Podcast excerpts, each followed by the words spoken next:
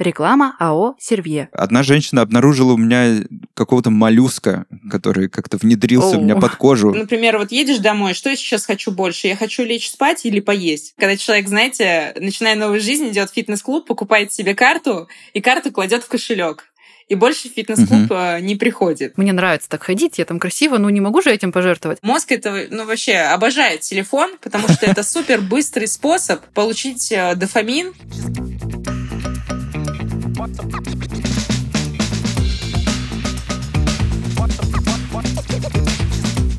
Всем привет! Вы слушаете подкаст «Не засиживайся», в котором мы расскажем, почему движение — это жизнь. В студии Андрей Донов, креативный директор и обитатель офисов с 15-летним стажем. И Анна Писаревская, АК Петровна, автор образовательного канала Петровна Channel. Вместе с экспертами мы разберемся в том, к каким проблемам может привести малоподвижный образ жизни. Узнаем, как их избежать и стать более активным. Этот подкаст мы делаем вместе с Homo Sedens, информационным проектом, который посвящен изучению малоподвижного образа жизни и его влиянию на жизнь и здоровье человека. Мы с Анной поняли, что мы сами и есть Homo Sedens, сидящие люди. Поэтому в каждом выпуске мы будем делиться нашим личным опытом или общаться с экспертами, чтобы обсудить, как меньше сидеть. Поехали! Поехали!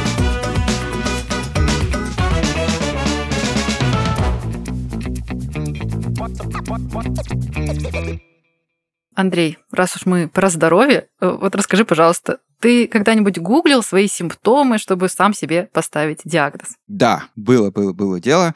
Я, честно говоря, довольно быстро перестал это делать. Ну, то есть я, я сделал это пару раз, и э, быстро выяснил, что какой бы симптом у меня не был, то есть это нога чешется, либо там, не знаю, там что-нибудь попаливает в спине, это всегда все, все заканчивается одним и тем же, что у меня рак, я скоро умру.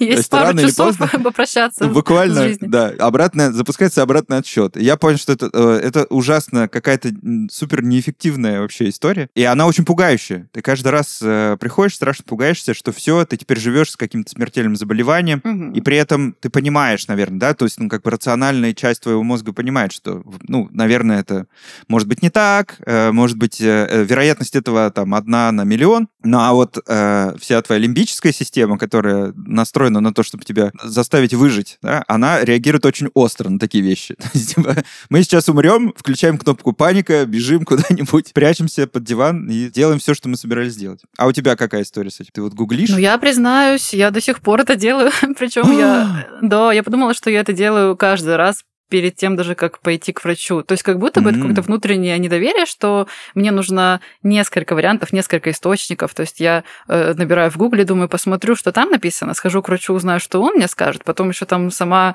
э, не знаю, свяжусь с космосом мысленно ага. и, и попробую понять, что со мной происходит. Вот. Но в целом я согласна, что у меня такая же история, что я, э, естественно, то, что я нахожу в интернете, это гораздо более обширно и ужасающе, чем то, что потом я узнаю у врача врачей.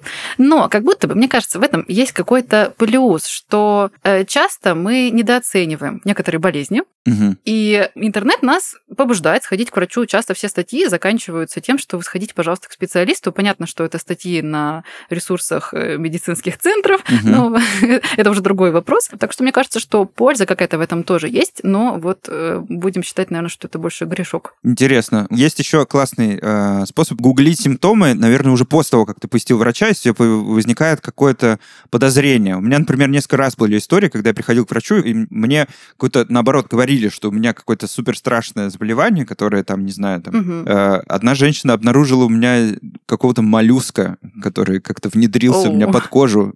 Оказалось, что вообще это совершенно не так, но, видимо, ей нужно было продать мне какую-то очень дорогую процедуру. Да, и, в общем, да, нужно вот было... такой момент. Да, и в интернет ты обращаешься скорее за вторым мнением, да, то есть тебе интересно узнать, да. что там еще может быть теоретически. Вот. Но здесь, конечно, наверное, быстрее обратиться в интернет, но лучше, конечно, обратиться к какому-нибудь второму специалисту, чтобы он тоже посмотрел э, и сказал, сделал какие-то свои выводы и на выходе получить что-то среднее, да, и более-менее внятно уже, чтобы можно было принять решение. Да, безусловно. А у тебя бывало такое, что вот действительно какой-нибудь, знаешь, э, мелкий симптом, а там простуда какая-то, несерьезная инфекция, mm-hmm. а гуглилось какое-то смертельное заболевание. У тебя такое случалось? Ох, сколько смертельных заболеваний я нагугливала. Нет этому счета.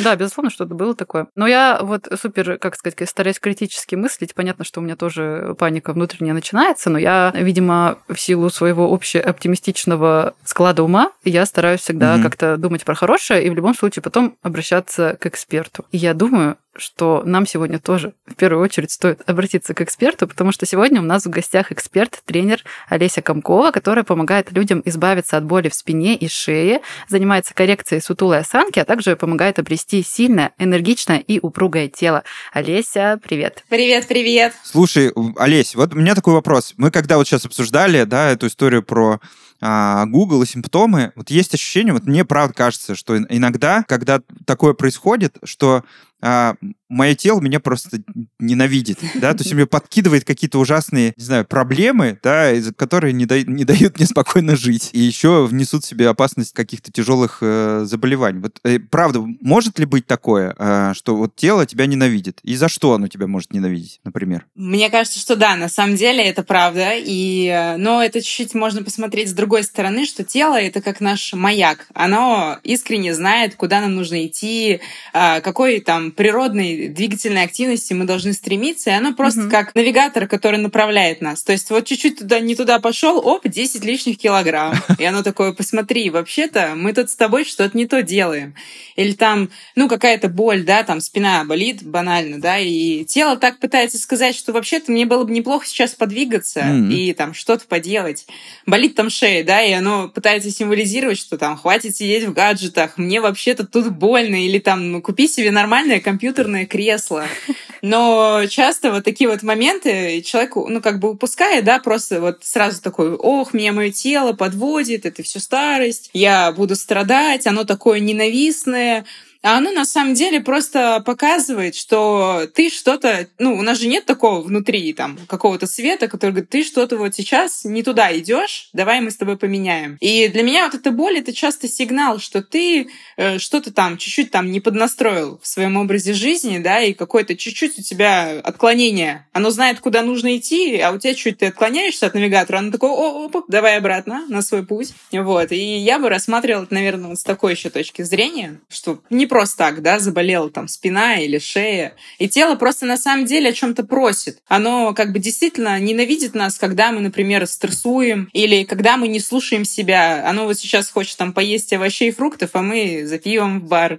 Вот, или какие-то такие там, ну, то есть вещи, да, и оно, конечно же, за это нас ненавидит. Оно говорит, я тут тебе симптомы даю, а ты меня вообще не слышишь. И когда, ну, там, раз там пальчик заболел, оно такое, о, палец, ну, не видит человек там, ну, подумаешь, палец болит, а потом раз, на тебе спина, а потом оба на две недели заболели, потому что оно все выше и выше сигналы подает, угу. а человек их, ну, не умеет расценивать вот с точки зрения, ну, как-то не мыслит вот в таком широком смысле. То есть это как будто такая ненависть в ответ на ненависть, она не первична, она как Ну да, сигнал. да. Ну, это интересная мысль, потому что мне вот недавно в комментариях писали, что вот бы было классно, если бы у меня был светофор, который бы мне показывал, э, как мне действовать, правильно ли я действую, и как мне вообще идти по жизни, что мне кажется, я зашел не туда. И вот то, что ты сейчас говоришь, Олеся, это как раз, ну, правда, как будто светофор, то есть наш организм нам действительно показывает, э, идем мы туда или не туда, и где стоит задуматься, где там проявить внимание. И, э, наверное, если так его расценивать, то будет гораздо больше понимания, как вообще дальше жить, двигаться и что делать. Но э, тогда возникает вопрос, как же нам подружиться со своим телом, как сделать так, чтобы и мы его, ну, как бы использовали по назначению более бережно, и чтобы оно нам этим же отвечало. Ну, вообще сейчас такая фраза прозвучит, которая очень часто там последние лет пять звучит, что нужно слушать себя, да, слушать да. свое тело, и иногда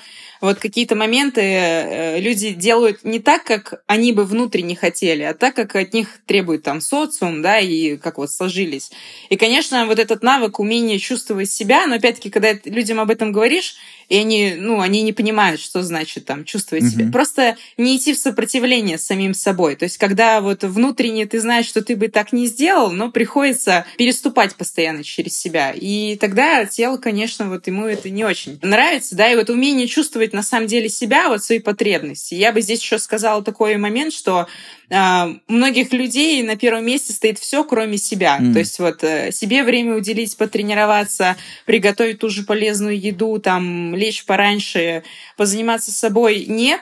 Ну, все ну, как бы для других, для гаджетов, да, в соцсетях полистать время есть Инстаграм, а вот заняться собой нет. И тут э, такой момент встает, что как бы уделять просто время себе. То есть это как планирование, навык планирования дня, где есть а, конкретно четко отведенное время. Оно есть время для семьи, для друзей, для работы, для поездок, для развлечений, но есть и время, где там час человек посвящает его себе, и уже от этих маленьких шагов э, начнутся большие изменения. Ну, то есть, допустим, если я прям час в неделю, вот, э, если, допустим, я считаю, что у меня вообще нет времени, то мне э, с чего стоит начать? Выделить, допустим, один час в неделю, и что в него делать? То есть я буду стараться в него впихнуть и тренировки, и, не знаю, там, медитации, и еще что-то, что-то. Как ты думаешь, э, как начать с малого? То есть, с чего стоит, на что стоит первую очередь обратить внимание, чтобы научиться как раз чувствовать сначала себя, потому что, опять же, обращусь к своим комментариям, эм, мне, эм, у меня был просто пост про эмоции, и там много людей писали, что а я вообще разучилась понимать свои эмоции, я как бы разучилась понимать себя, потому что с детства, ну, нам прививают подавление эмоций. Родители говорят, что ты хочешь кушать или в туалет там, да, обычно. Э, ну, да, обычно они спрашивают, по-моему, вообще. Ну, или там, не знаю, детей вообще говорят, там, не плачь, что не делай. Ну, кстати, да, просто за маленького ребенка приходится принимать решение, потому что он еще маленький, но отпустить вовремя этот момент, когда он может решать сам, э, его как бы э, тяжело отследить. И я очень длинно сформулировала вопрос, но как ты думаешь, Олеся, с чего стоит начать, чтобы вот научиться именно слышать себя как-то с практической точки зрения? Ну вот если мы возьмем конкретно прям вот, если только у человека вот реально час в неделю, хотя если взять планирование, если попросить человека три дня выписывать тайминг, чем он занимается, да, и он бы писал там каждый час, а, на самом деле очень, ну, было бы сразу видно, вот если этот список выписывать, чем я целый день занимаюсь, то будет видно на самом деле, что время заниматься собой, оно-то есть, оно не туда расходуется. И это все такие моменты, как бы, ну, понятно, что, да, ну, мы возьмем час в неделю, и первое, с чего бы я начала, это, наверное, даже там не с каких-то тренировок или с питания, а вообще это можно делать даже в дороге. Это обычная практика, когда ты просто, а что я сейчас чувствую? Ну, то есть вот все время вот это вот э, как возвращение к своему телу. То есть, а что я сейчас чувствую? Просто многие люди даже годами не чувствуют, что у них что-то болит. Их потом схватывает, и они такие, о, оказывается, у меня спина уже пять лет болела, mm-hmm. а сейчас вот грыжа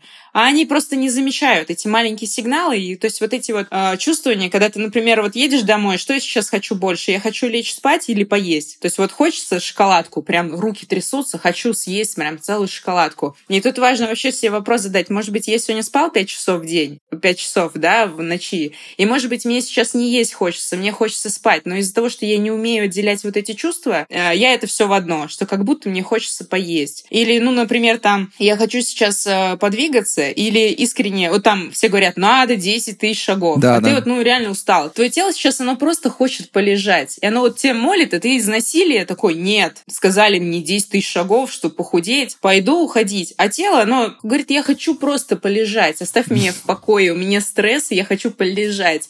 Но есть такие люди, которые, наоборот, перебарщивают, да, там, с этим, с этой нагрузкой, есть, которые не доходят, как бы, наоборот, все так э, очень размеренно, а есть, которые перебарщивают из насилия. И то, и то, оно как бы тоже такие грани, где человек э, не чувствует себя. И то есть вот умение себе, наверное, задавать правильные вопросы, и даже по поводу питания, да, то же самое. Вот что я сейчас хочу, что нужно моему телу, оно же знает на самом деле, как ему питаться и что ему сейчас хочется. Ну да. И это не явно не жирные бургеры и шоколадки, вот, явно что-то более глубокое. Но чтобы это понять, нужно себе вопрос задавать, там, приходить в кафе и не смотреть там, чтобы по диетически съесть или чтобы вот такое там менее калорийное это делать. Чтобы не было на надстройки, да, да, когнитивные, что там это вредно, это не вредно, там, или каких-то, что это модно, не модно, что это какая-то реклама, а именно вот обратиться в своим чувствам и каждый раз спрашивать себя, что на самом деле я хочу, да? Да, это один из самых очень сложных таких инструментов, когда человек в кафе приходит, открывает меню и вздыхает и такой, а что я сейчас вообще хочу? Да. Ну, то есть вот не что выбирают другие, потому что это вкусно, а что, или там не что мне посоветовали, вот там мамы, да, детям же в кафе часто угу. сами выбирают. Или официант. Да, или официант, да, а вот что я вообще искренне сейчас хочу, что мне нравится.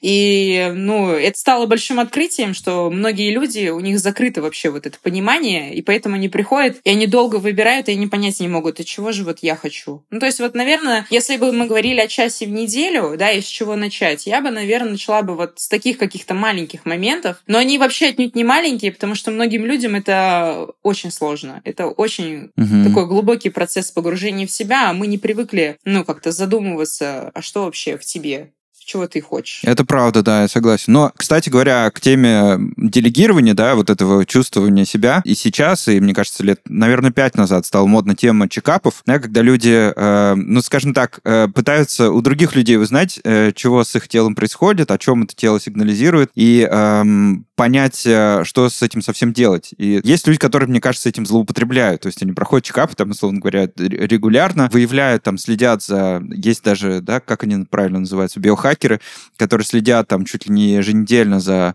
балансом своих витаминов, минералов и всем прочим, пытаются этим процессом каким-то образом э, управлять. Вот как ты думаешь, как часто вообще имеет смысл проходить чекап? Нужно ли это вообще человеку, который пока не разобрался с тем, как он себя чувствует? Э, и насколько это вообще полезно, может быть? Ну, вообще регулярный чекап чекап это очень полезно для нас, потому mm. что, ну, понятно, что на какой-то стадии болезни можно выявить это по анализам, а не по самочувствию, да, до того момента, когда у человека начнет ухудшаться самочувствие. Но, mm-hmm. опять-таки, везде баланс перебарщивать с этим и постоянно смотреть, а что же там в графиках, списках, это тоже не есть верное решение. Мне просто видится это таким образом, что это где-то раз в полгода сдача там крови, каких-то анализов. Ну, вот крови есть э, расширенный на там витамины и плюс еще проверить желез дефицит, там анемию посмотреть, насколько это все э, входит. Ну, раз в полгода этого достаточно вполне. Это не mm-hmm. надо ложиться в МРТ-аппарат и там сколько, пять часов лежать, чтобы они просканировали и нашли все,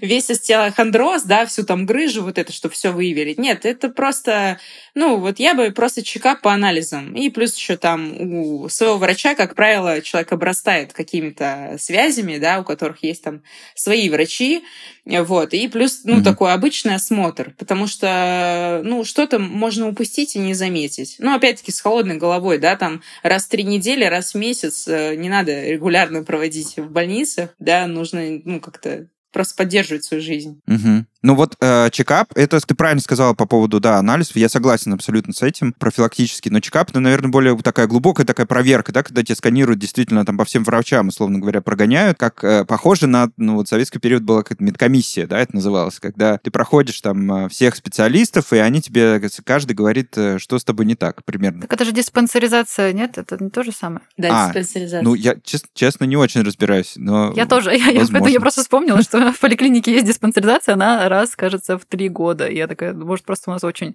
таких советской закалки поликлиника, поэтому мне интересно, это то же самое или нет. Могут назвать это по-модному чекап, брать за это на сто процентов больше денег. Ну, просто это еще такой момент, что если прям э, хотеть что-то сильно у себя найти и тревожиться за это, это обязательно найдется, потому что э, нет идеально здорового тела, идеально здорового человека, и как бы люди годами там живут с какими-то, может быть, там неусугубляющимися проблемами, которые, в принципе, вообще не... Ну, просто особенность тела, да, она все равно есть. Есть какие-то особенности, угу. и если это очень настойчиво искать и хотеть это найти, оно найдется. И если каждого человека сейчас прогнать по всем врачам, ну, диспансеризация это такой же более поверхностный процесс. То есть там лор посмотрел, врач вроде там кожник посмотрел, угу. и оно все поверхностно, это без таких углублений. А если прям каждого человека прогнать вот углубленно, положить на две недели и вот там все, да, все прям сделать сканирование, у каждого человека найдется что-то, за что можно начать тревожиться и переживать.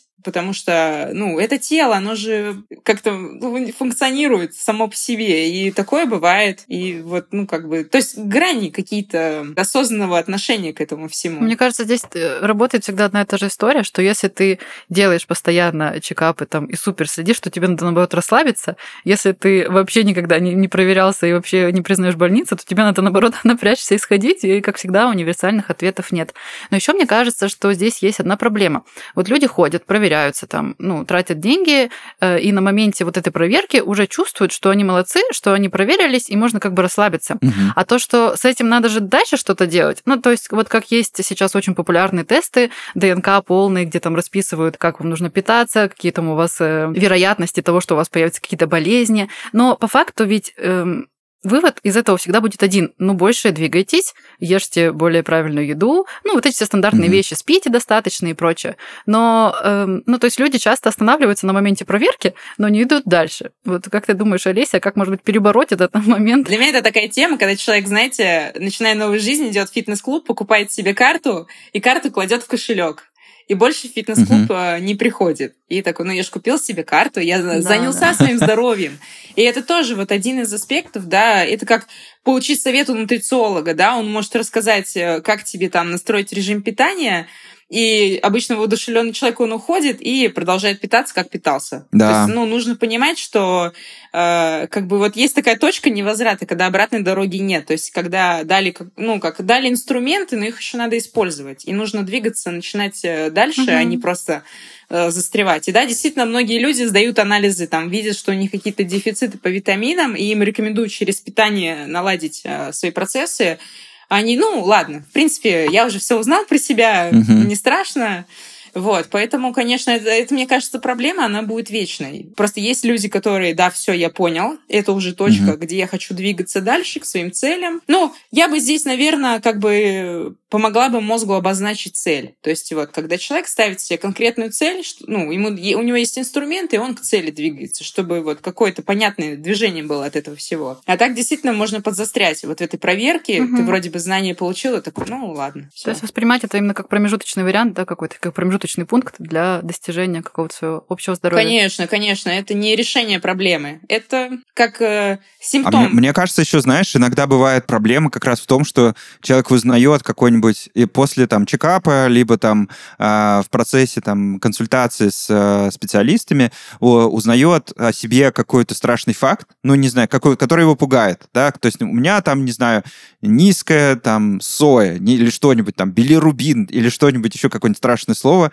которое низкое, высокое, среднее или какое-нибудь неправильное, в общем, этот неправильный показатель, и это его как будто бы парализует. И иногда э, именно он такой, ну все, как бы можно на себе поставить крест, он это использует как такой, знаешь, э, способ э, ничего не делать, потому что он такой, ну, что ж тут поделаешь вот с этим низким билирубином, там, ну, куда ж тут деваться-то, собственно говоря, все понятно. И он начинает через это все объяснять. У меня просто пара знакомых вот есть, которые прям вот через какой-то свой там показатель, да, который они могут не всецело понимать. Вот они через это как бы используют это как отмазку, да, для того, чтобы ничего не делать. Может быть, мы поэтому гуглим свои болезни? Я вот думаю, кстати, Олесь, как ты думаешь? Ну, на самом деле, мозг же, он хитрый. И вот это билирубин, когда смотришь, такой, о, ну это воспаление, там все, ничего нельзя, то есть все, лечь на кровати, лежать, и ничего не делать. Но это как, э, ну, у меня есть пример такой с грыжами, да, вот есть э, грыжи, ну, то есть они mm-hmm. бывают там маленькие, большие, всякие разные, и угу. человек такой, мне заниматься нельзя, у меня грыжа. Ну, то есть, все, угу. как бы такое, все крест на физической активности, ничего нельзя.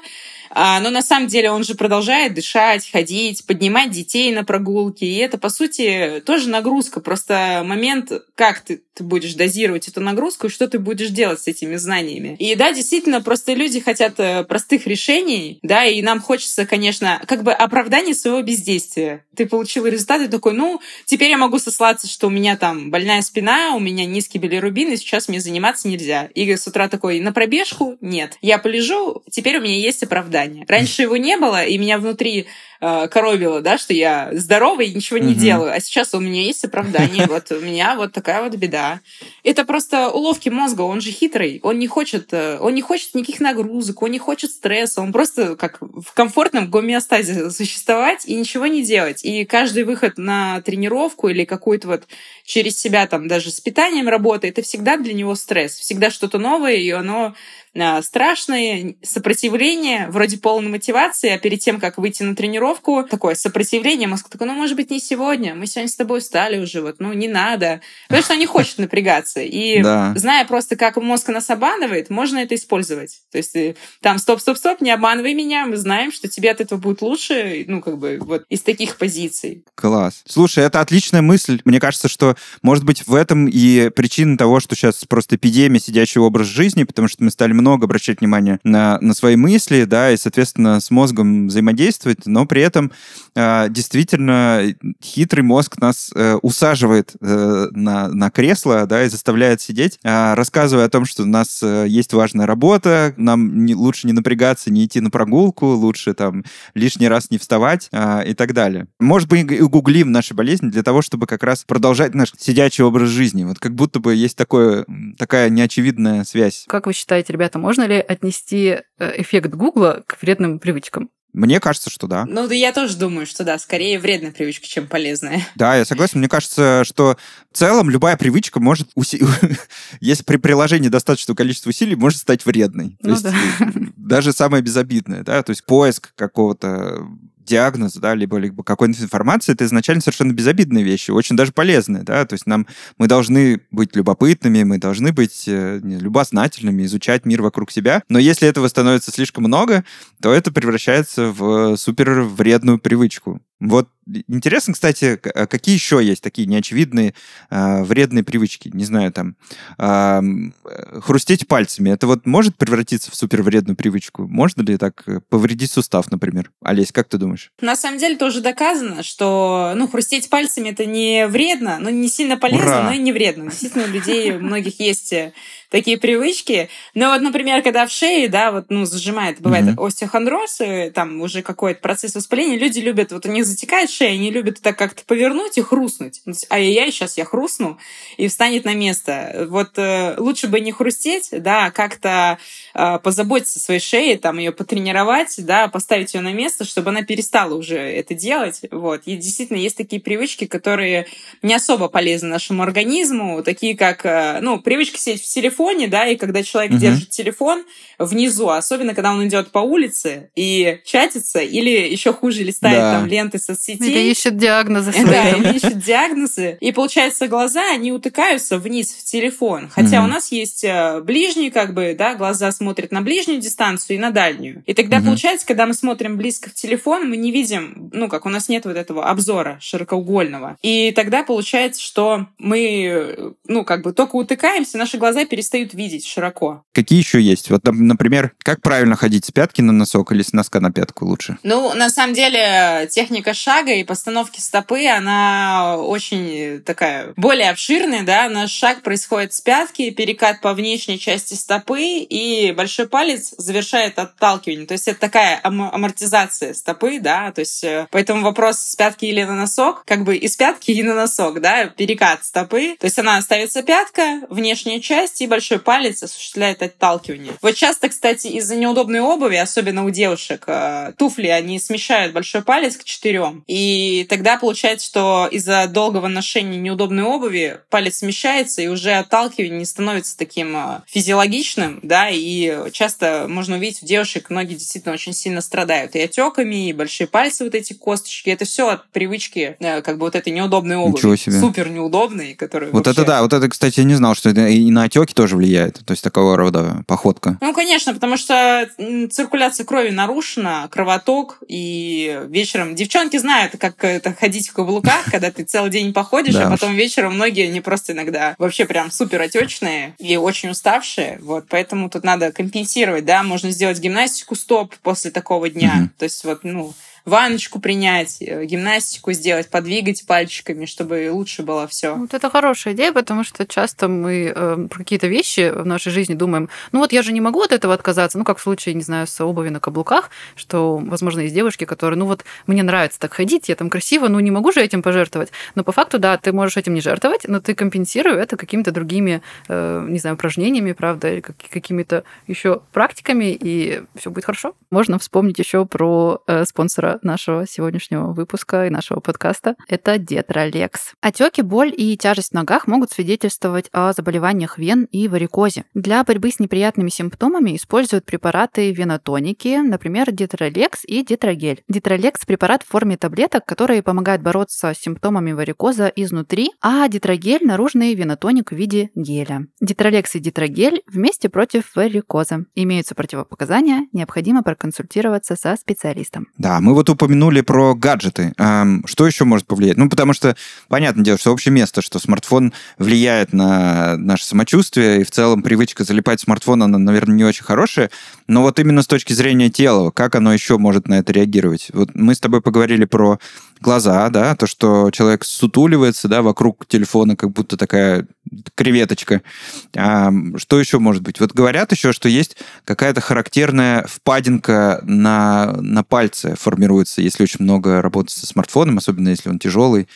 Ты такое замечала в своей практике? Ну, впадинку я тоже себя нашла, когда-то это стало инстаграмной Серьезно? темой. Ну да, ну, если пощупать, да, действительно, кажется, что... Ну, я не знаю, на левой руке, если погладить, тоже чувствуется, да, но вот на правой прям уже как будто mm. там выемка, ну, ощущается, да, вы можете прямо сейчас Ничего себе. потрогать, и все равно... Да, я прям сейчас этим и занимаюсь. То есть ощущение, что как будто там что-то подстроилось. Ну, тело же, оно тоже хитрое, тем более, если mm-hmm. посчитать, ну, экранное время посмотреть, гаджет все высвечивает, mm-hmm. это там, ну, в лучшем случае 4-5 часов, да, у людей, которые работают на дистанционке, через телефон, созвон, у них больше часов, mm-hmm. 7-8 в руках, естественно, это не останется бесследно в теле, потому что оно запоминает это положение и подстраивается. Ну и в любом случае выкрученная рука, мы же телефон разворачиваем к себе экраном, угу. и получается кисть все равно скручивается. Многие могут заметить, как забивается предплечье. Это все туда же, да, просто нужно знать техники расслабления и работы с руками, чтобы минимизировать риски вот, потому что это все в глобальном большом смысле влияет на тело. Ну и также гаджеты, да, когда мы листаем э, ленту, да, там путешествия, как вот бывает в социальных сетях, мы э, как бы неосознанно вырабатываем гормон дофамин, да, и вообще гормоны, то есть э, разные. Ну, кто-то ужасы любит, кто-то новости смотрит. И так или иначе человек через это проживает свои чувства, да, и вот кажется, что ты-то на стуле сидишь, что у тебя-то здесь вообще все безопасно, но мозг видит там, допустим, вот эти картинки, положительный или наоборот не очень положительный, он все равно на это дает э, реакцию гормональную. И как бы это нужно понимать, да, что это ну, бесследно не проходит. И тем более уже за просмотром таких картинок явно не стоит есть, mm-hmm. потому что, ну, смотря там какой-то фильм, да, боевик, и употребляя пищу, получается, что еда проходит в стрессе, и вот нормального вот этого пищеварения его может не быть. Потому что тело сейчас думает, что вообще-то тут картинки страшные, и мы тут в стрессе. Ну и плюс за телефоном я вообще не рекомендую кушать. Многие же любят на обед пойти, о, кофе попить, там, поесть. Я и да. сама люблю, там, одновременно в одной руке телефон, а потом так, это вообще что такое? Потому что а, вообще, во-первых, мы не замечаем количество потребляемой пищи за телефоном. Ну, то есть, понятно, хочется совместить приятное и приятное, и еду, и просмотр, mm-hmm. но человек не замечает, сколько он реально съедает, и что самое печальное, не приходит чувство насыщения, потому что мозг, он отвлечен на телефон, и он как бы не понимает. А потом человек убирает телефон там после обеда и думает, о, вот это я объелся потому что не было вот этого контроля. И так проще переесть, и плюс еще пищеварение замедляется в силу вот этих вот определенных процессов э, как бы мозга, да, у него две задачи, и телефон, и еда, и он как бы, естественно, в телефон тянет. Ну и вообще сейчас такие исследования, что мозг это, ну вообще обожает телефон, потому что это супер быстрый способ получить э, дофамин, да, супер быстрый способ получить гормон радости, ничего не делая. И зачем mm-hmm. мне напрягаться и читать книжку и там фантазировать, да, и тренироваться, потому что в тренировке мне будет тяжело, а дофамин будет потом, когда я сяду и фух, в раздевалке, вау, классно. Тренировка прошла, все, огонь, настроение супер.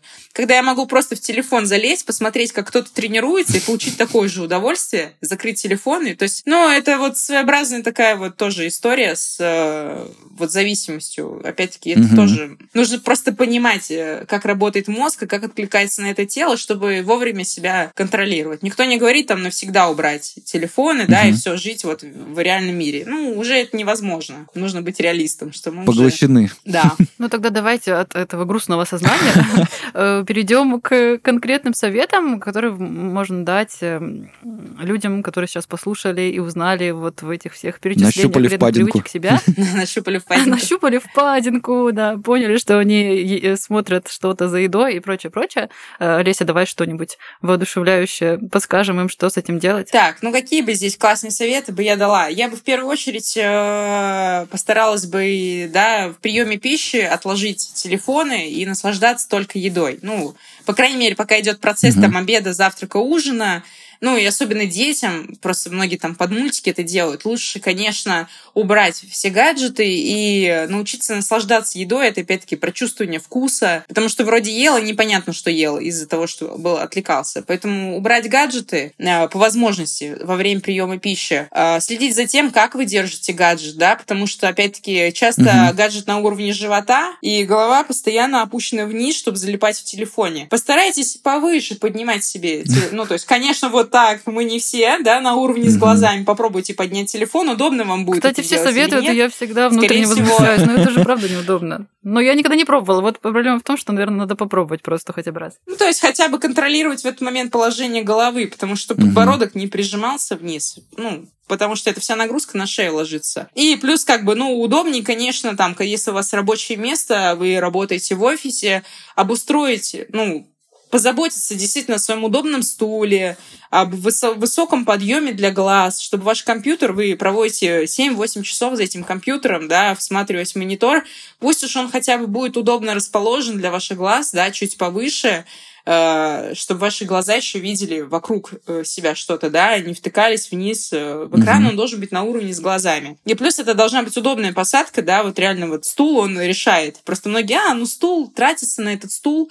Нет, он должен быть реально удобным, чтобы поддерживать спину, вам было комфортно сидеть, Э, все было красиво, да, мы же любим, что все было красиво, уютно, сделано под нас. Это такой акт заботы о себе, да, даже если это рабочее место в офисе, оно должно быть удобное, обустроенное, потому что кажется, что это ерунда, но это вообще не ерунда, и мы себя реально намного лучше чувствуем. Ну и, естественно, мое любимое — это откладывать гаджеты перед сном и не залипать с утра пораньше, когда из-под подушечки достается телефон. Грешен, грешен. Будильник ставится специально на 20 минут пораньше, но это будильник не для завтрака, ни для чего, а чтобы зайти и поглазеть, как там что происходит, почитать новости, да, и сразу. Ну и вообще тут такая, кстати, рекомендация, что из поля зрения убирать телефон, ставить mm-hmm. его вот на зарядку куда-то подальше mm-hmm. в комнате, понятно, там mm-hmm. же будильник, но чтобы он не был под подушкой, и просто там очень интересно, я смотрела интервью, да, то, что на самом деле даже он лежит под подушкой, mm-hmm. и пока мы спим, хитрый мозг знает, что там под подушкой лежит дофамин, и он такой, А-а-а. ну, то есть он с утра не просто так, такой, оп, под подушечку. Поэтому лучше бы, чтобы где-то подальше дальше стояла на зарядке. И даже так телефон реально воздействует на нашу нервную систему. Мы сами того не знаем. Угу. Ну, как бы, да, просто попадаемся на эти уловки, хотя можно их избежать. Подальше поставить телефон. Ну, естественно, за час до сна там отложить Вообще синие экраны, там, телефон, э, телевизор. Постараться лучше книжку. Угу. Лучше свечку зажечь, посидеть, помедитировать, подумать о хорошем, настроиться на день. Вот. Потому что это вот кажется мелочью. Ну что там, подумаешь, в телефоне посижу. Но вот на самом деле это же большой шаг отказаться от телефона, встать, отложить его и заняться там перед сном чем-то другим. Угу. Потому что очень хочется. Ну, хочется расслабиться и просто вот прям ни о чем не думать. Это так. И это привычки, которые работают хорошо очень. Супер. Спасибо тебе огромное. Это отличный совет совет. Впервые и только для подписчиков Детролекс клуба мы запускаем акцию кэшбэк за покупку Детролекс. Для того, чтобы принять в ней участие, необходимо быть подписчиком Детролекс клуба или стать им в период с 1 марта по 30 апреля 2023 года, купить в аптеке любую упаковку Детролекс, участвующую в акции, отсканировать чек после регистрации на сайте акции и получить кэшбэк на телефон или электронный кошелек. Срок проведения акции с 1 марта до 18 мая 2023 года. Срок совершения покупок и регистрации чеков с 1 марта до 30 апреля 2023 года. Внимательно ознакомьтесь с правилами акции. С полными условиями проведения акции, включая требования к участникам, сроки загрузки чеков, сроки выплаты кэшбэка, места продажи товаров Detrolex и иными условиями, вы можете ознакомиться на сайте cashback.detrolex.ru в разделе «Правила». Имеются противопоказания, необходимо проконсультироваться со специалистом. Это был подкаст «Не засиживайся». И сегодня мы поговорили о том, что вредные привычки могут быть незаметными для нас самих, но при этом сильно влиять на наше здоровье. С вами были Анна Писаревская, Андрей Донов и Олеся Комкова, которая помогает людям избавиться от боли в спине и шее, занимается коррекцией сутулой осанки, а также помогает обрести сильное, энергичное и упругое тело. Олеся, спасибо за беседу. Спасибо большое. Спасибо огромное. Услышимся в следующих выпусках.